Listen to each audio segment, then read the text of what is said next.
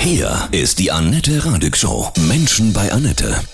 Matthias Penzel. Guten Morgen, Matthias. Grüße dich. Guten Morgen, Annette. Wie Ja. geht's? Sehr gut. Ich habe dich am Ohr und du hast so viel spannende Geschichten erlebt. Du hast nämlich die ganz großen Rocker und Mettler interviewt, als sie am Anfang ihrer Karriere standen. Und darüber hast du auch ein Buch geschrieben, Talk on the Wild Side. Krass. Wann sind diese Interviews entstanden? 90er oder? Genau, die meisten sind so Ende der 80er, als ich das erste Mal Black Sabbath interviewt habe. Und dann durch die 90er ein bisschen und noch ein bisschen auch danach, wo ich für Rolling Stone mal und für Drumheads, eine Schlagzeugerzeitschrift, noch so anderen Wow. Leuten auf den Zahn gefühlt Wahnsinn. Du hast sie irgendwie auch alle gehabt, ne? Also wenn ich hier so sehe, Red Hot Chili Peppers, Mhm. ACDC, David Lee Ross, Robert Plant, Judas Priest, Faith No More, Deep Purple, du lieber Himmel. Ja, du bist, war gut. Wie bist du denn dazu gekommen, überhaupt zu sagen, Mensch, die will ich jetzt alle mal interviewen? Also, ja, genau. Ich hatte also so als Kind immer wie äh, ne, Musik gehört, geliebt und alles versucht darüber zu erfahren, wie das funktioniert und klickt und tickt und Hefte selber auch gelesen, wenn es die gab. Und dann hatte sich das so ergeben, dass eben, äh, weil Heavy Metal ankam und Monsters of Rock und Metal Hammer irgendwie von eigentlich Amateuren im Wald gegründet wurde. Und da gab es ein Publikum für. Und da gab es dann deshalb irgendwie halt, so aus Fanzines wurden dann so Zeitschriften. Und da kannte ich manche von den Fanzine-Machern. Und das führte irgendwann also dazu, dass, weil ich eigentlich immer den falschen Geschmack hatte. Ich fand nämlich diese ganzen neuen Metals so nicht alle so super aufregend. Ich wusste nur, dass es die gibt und kannte ein bisschen deren Platten. Aber ich fand das alte Zeugs toll. Und da ergab es sich, dass eine unheimlich abgemeldete alte Band, die echt keiner cool fand, Black Sabbath, die wollte keiner interviewen, aber da wurde ich dann hingeschickt. Oh, du Armer. Ja. Das war mein erstes Interview. Eine Band, die auch danach hatte ihren Plattenvertrag verloren und so weiter. Es war alles oh, anstrengend. Und ich war ganz schlimm natürlich beim ersten Interview. Also jede Frage war sozusagen zwölf Minuten lang. Also sehr schrecklich. Deshalb ist das auch im Buch dabei. Ja, sehr Und schön. Als Ermutigung, jeder kann, jeder kann, selbst wenn er so blöd ist wie ich, kann er trotzdem weitermachen. Und dann trifft man eben solche wie irgendwie Red Hot Chili Peppers oder Nirvana, eigentlich auch nicht so riesige Bands zu dem Zeitpunkt, aber die irgendwie auch interessant eigentlich sind. Und die Mhm. irgendwie denkt man da immer wieder dran. So hatte ich deshalb jetzt irgendwie nach langer Zeit gedacht, eigentlich war da echt viel los in der Zeit. Auch so grenzüberschreitend, Diversity, Inclusion, habe also auch Musikerinnen irgendwie gesprochen. Und das war dann auch manchmal so ein bisschen unbeholfen oder komisch, wie man da umgeht mit den Trommlerinnen und so. Also das war aber irgendwie toll und aufregend und klasse irgendwie die Zeit. Wahnsinn. Und Und deshalb ist zufällig viel ungefähr aus den 90ern. wenn du so zurückdenkst, welches Interview hat dich besonders geprägt? Gut, es waren viele, wo du aber auch gedacht hast, boah, die machen bestimmt mal so einen richtig krassen Sprung. Also total unterschiedlich. Bei den Chili Peppers, da bin ich irgendwie hingegangen. Ich weiß gar nicht genau warum, weil das auch eine, eine kleine Regionalzeitschrift am Ende damals abgenommen hat. Aber da fand ich halt total interessant, weil das war nach dem Tod von deren Gitarristen an Heroin. Und wie da die, so ähnlich alt wie ich Leute, das war so ungewöhnlich im Vergleich zu so Black Sabbath, also die waren ja viel älter. Die habe ich schon als Kind gehört, aber Chili Peppers waren so ähnlich alt wie ich. Und wie die so eine gewisse Reife trotz aller Blöd und Verrücktheit irgendwie hatten, das war total aufregend. Hatte, hatte, hatte mich irgendwie nie verlassen. Wo ich auch meinte, Ja. bei ihrer Musik kann man eigentlich mit Musik die Welt verändern, die Menschen. Und dann der, von Nikidis, der sagt gleich, das ist zweierlei, die Welt verändern oder Menschen verändern. Ja. Die Welt ist sehr groß, wollen wir das überhaupt? Und, und das fand ich also, ähm, weil ich damals irgendwie, also fand ich das irgendwie doch sehr reflektiert. Ja, und also und- noch heute ist das ja, kommt das ja vor, irgendwie, was soll eigentlich Musik, was soll Kunst? Ne? Und manche mit so einem Anspruch, was man alles ändern muss. Und, und also, also da sind so bei den verrücktesten Wirrköpfen irgendwie manchmal richtig kluge Sachen, die mich nie so verlassen haben. Ja, Chili toll. Peppers war ein Moment, bei anderen, also Robert Plant von Led Zeppelin, also so, für, für mich eine wichtige, tolle Lieblingsband, war extrem enttäuschend. Und das ähm, ist deshalb auch drin. Aber so generell sind schon Interviews, die eigentlich irgendwie auf verschiedene Weise wirklich. Gab es jemanden, wo du auch schon gespürt hast, weil das Interview so krass gut war, dass die so eine ganz große Nummer werden? Bei Nirvana war es auf jeden Fall so ein Moment und den ähm, will ich auch nicht sozusagen im Nachhinein so zurecht biegen. Und zwar hatte ich zu der Zeit schon irgendwie viele, viele, viele, viele Bands interviewt und gesprochen und getroffen. Und da haben halt auch viele gesagt, wenn man die, also auch so für Musikerhefte hatte ich gefragt, was sie so als Inspiration als Musiker hören, sehen, gehen. Hatten da viele gesagt, nee, die großen Sachen waren ja alle schon da. Ne, The Who war schon da und wir haben Ultravox gesehen oder die Sex Pistols, aber es ist jetzt ja irgendwie nur noch so das. Ne? Und bei Nirvana war ich bei dem Konzert, weil ich da ein Ticket hatte. Es ging einfach, hat man gemerkt, dass da sozusagen von den vielen Zuschauern in der so ausverkauften Theater in London, dass da echt jeder total durchgedreht ist. Und dass es für jeden, der dort war, nicht das erste Konzert war, sondern dass Leute in einem Alter und mit einer Abgeklärtheit und mit T-Shirts waren, die hatten schon viele Sachen gesehen, aber das hier war für sie der absolute Hammer in ihrem Leben. Das war voll klar und also ich fand, also bevor ich da selber eigene Empfindungen entwickeln konnte, habe ich gedacht, das ist jetzt so ein Moment wie der, wenn die Leute sagen, ich habe irgendwie The Who gesehen oder die Beatles im Ski Stadium oder was weiß ich. Das, wird mir, das werde ich nie vergessen. Das war mhm. total, total verrückt. Wie ist Kurt so gewesen? Der war damals halt, halt ja, ich fand, also, das hat, so hatte ich das auch geschrieben. Ich hatte dann irgendwie es geschafft, an so eine neue deutsche Musikzeitschrift zu verkaufen, ganz schnell. Also noch in der Nacht, so dass ich da eine Rezension drüber machen will. Und die waren einfach eine Band, so wie Mud Honey oder Tad oder Melvins. Also mancher wusste, dass es die gibt, aber die waren irgendwie noch nicht so voll auf dem Schirm. Und beim Schreiben hatte ich halt gedacht, die, die sind also wirklich auf dem Weg so, also die werden, die werden groß. Mhm. Und ich dachte so, also eigentlich so wie Van Halen, eigentlich Fußballstadion, habe ich gedacht, weil die, wenn die so viele Leute so mitnehmen, habe ich das gedacht. Und habe das aber ein bisschen dann eingestuft, habe gesagt, also mindestens so groß wie Soundgarden. Das war wow, der Hammer, ja. sowas zu denken bei Nirvana, die einfach so waren wie Melvin Ted, aber wo, wo, die Leute halt sind einfach durchgedreht, egal was man selber findet. Mhm. Und ich fand, was man selber findet, wenn man auf die Bühne guckt, dann ist das ja wirklich so wie bei einer Schülerband in Entenhausen, ja. Der Kurt, der hat irgendwie die Augen nicht aufgemacht beim Singen, hat irgendwie das Publikum nicht viel angeguckt, oh. der Bassist ist so rumgesprungen mit seinen, das war nicht so wie die, wenn ich mit meiner Band bei Plattenfirmen war, was die fanden, wie eine Band auszusehen hat. Also wirklich nicht. Und das war irgendwie der Hammer eben. Das war irgendwie das Geile. Die haben das trotzdem gemacht, trotzdem mit so einer richtigen Power und eben das Neue fand ich mit irgendwie intelligenten Texten. Also die haben irgendwie schon so Black Sabbath Rock und Riffs gekannt, waren aber eben aufgeklärte Menschen irgendwie genau meiner Generation, mhm. Generation X, also die alten Macho-Männer. Und da habe ich gesehen, so ich, ich bin auch nicht nur einer, das sind ganz viele. Und die finden das alle total einleuchtend. Deshalb war ich auch voll gespannt aufs Interview, aber das konnte Kurt dann ähm, erst wie ein halbes Jahr später oder so, hatte ich sie zum Interview getroffen. Und da war bei ihm die Stimme schon so durchgeleiert vom vielen Touren und Reisen und sonst wie, dass er gar nicht sprechen sollte und Codein gekriegt hat, was so ähnlich ist, so wie wenn man halt ähm, sich irgendwie, das war schon ah. damals klar, habe ich auch zu der Frau von der Plattenfirma gesagt, das ist ja so, wie wenn man sich seine Hand betäubt und dann über das Gasfeuer hält. Das heißt nicht, dass der Hand nichts passiert. Also es ist echt ein beschissenes Mittel. Mhm. Und so wurde der eigentlich lebendig abgefackelt. Also, und das Management und so, das, Insider haben das auch gesehen und eben so wie das so ist, dabei gestanden und so ist es gekommen, wie es gekommen ist. War ziemlich bitter. Und das ist jetzt auch in dem Interview hier, weil er da auch nicht anwesend ist, aber habe ich das auch nicht im Nachhinein da reingebastelt, das hatte ich schon damals reingebastelt, dass da was echt schief läuft. Mhm. Wer also, hat dich noch so unglaublich beeindruckt damals?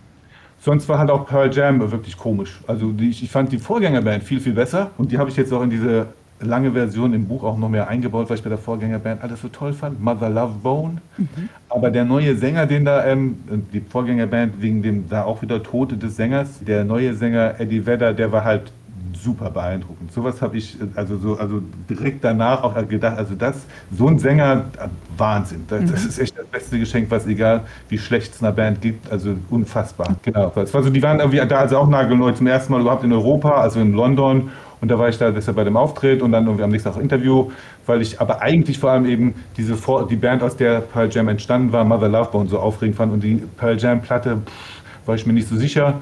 Aber live waren die halt wirklich gut, wie das oft bei amerikanischen Bands ist, weil die anders zuhauen als europäische, oft weil sie mehr live schon vorher gespielt haben. Und der Eddie Vedder und seine Präsenz auch im Interview war unfassbar. Also wirklich, also kann man, das war klar. Er hat eine Aura, ja.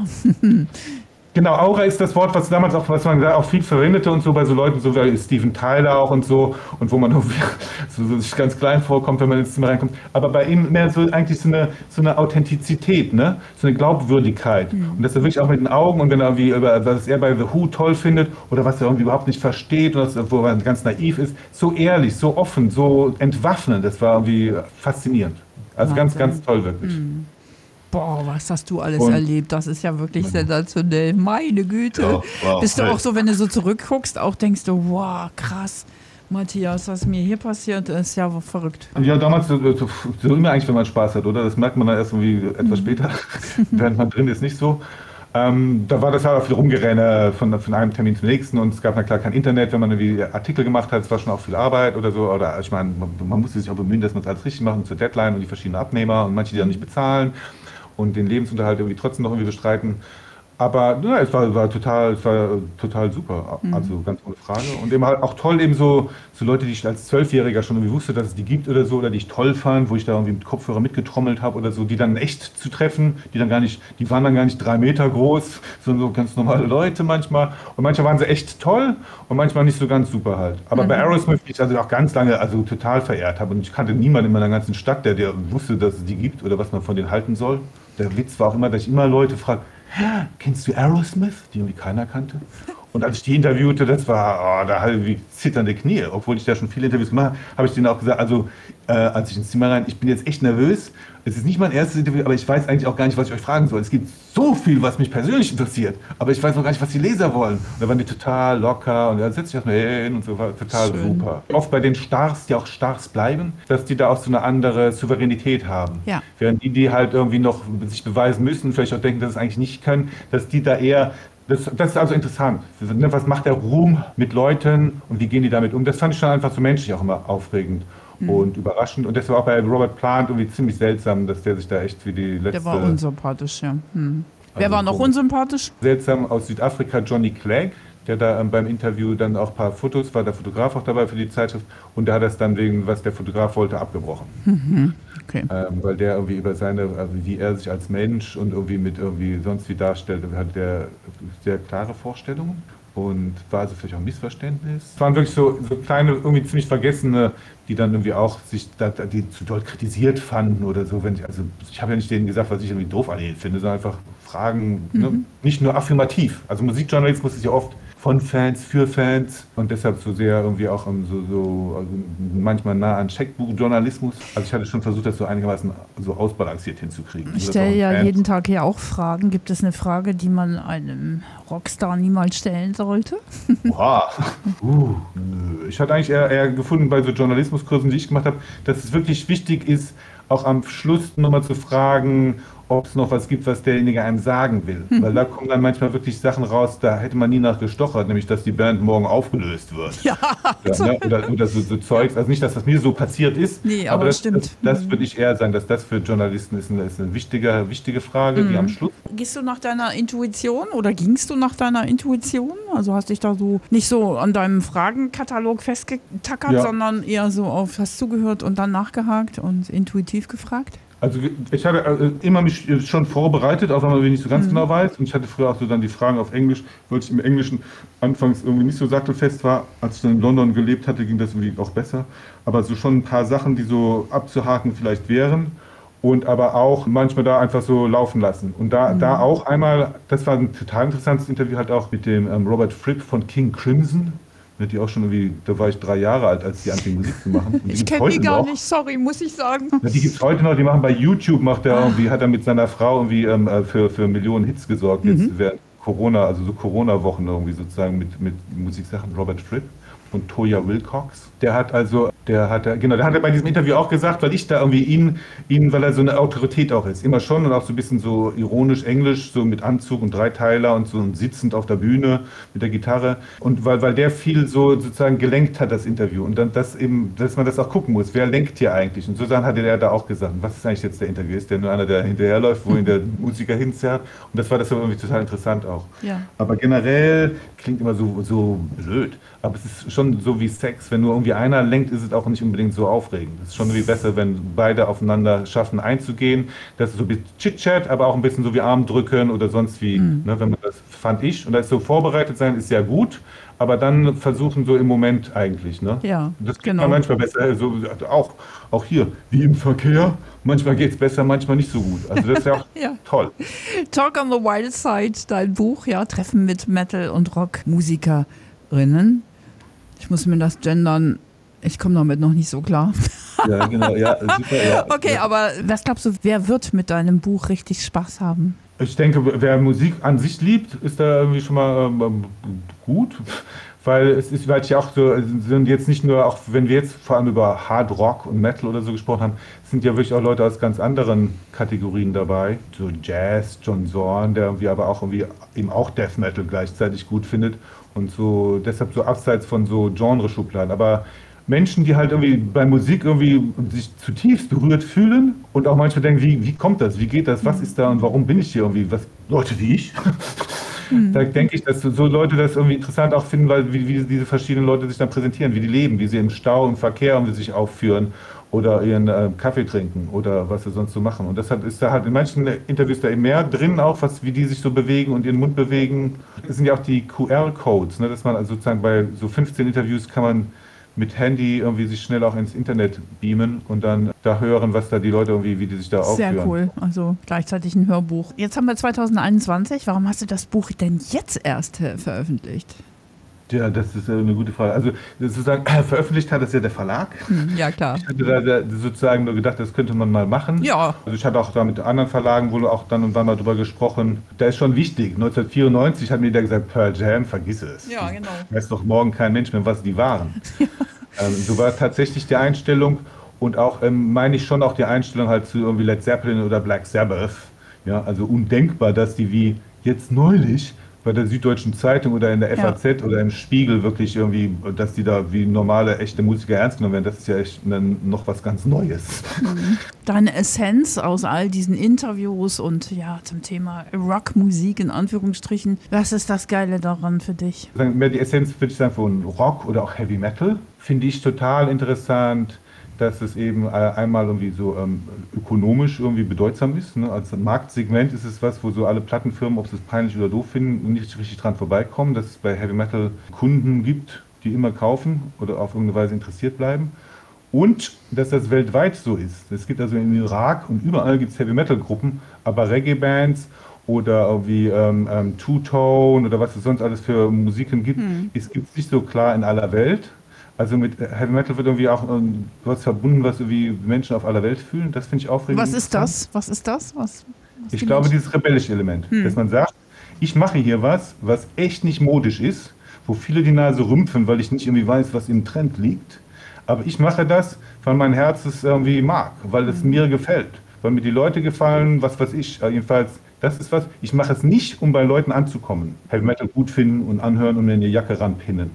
So wie auch bei, wie bei Kunst, die man sich an die Wand hängt oder Mode, die man trägt, da geht es auch darum, dass man wie bei anderen Leuten ankommt. Bei Heavy Metal macht das kein Mensch, um irgendwie sich irgendwie populär zu machen. Mhm. Weil das ist nicht der Weg. Das ist schon mal sehr interessant. Das heißt, Leute, die diese Musik irgendwie hören und öffentlich und sich dazu bekennen, die machen das nicht irgendwie, weil sie Mitläufer sind. Wir werden dann auch später im Leben, ob sie irgendwie als Maurer arbeiten oder als Rechtsanwalt oder sowas, ist immer, dass man im Gespräch auch merkt, dass sie bei ein paar Sachen einfach ihr eigenes Ding durchziehen und es ärgert sie nicht, wenn sie damit draußen vor der Tür stehen bleiben. Das ja. ist schon mal cool und interessant an der Heavy Metal Gemeinde. Matthias, jetzt frage ich dich natürlich das, was du auch eben gesagt hast, was liegt dir denn noch am Herzen? Was möchtest du noch loswerden? Ja, genau, kauft das Buch in Mengen. Ich liebe euch alle.